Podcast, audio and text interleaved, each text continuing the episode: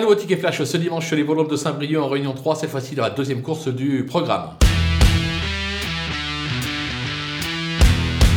Dans cette épreuve, tenter le numéro 4, JB du Fruitier. Alors c'est un vrai coup de poker. En effet, 4 sorties depuis ses débuts, 2 deuxième place et 2 disqualifications. Est-ce que Eric Raffin va pas s'en mêler un petit peu les pinceaux dans la phase finale? Il faut euh, l'escompter et dans ces cas-là, le cheval, à mon sens, est tout à fait capable de s'imposer et de faire afficher une petite cote. Moi personnellement, entre 4 et 6 contre 1, j'achète, raison pour laquelle on va le jouer gagnant simplement.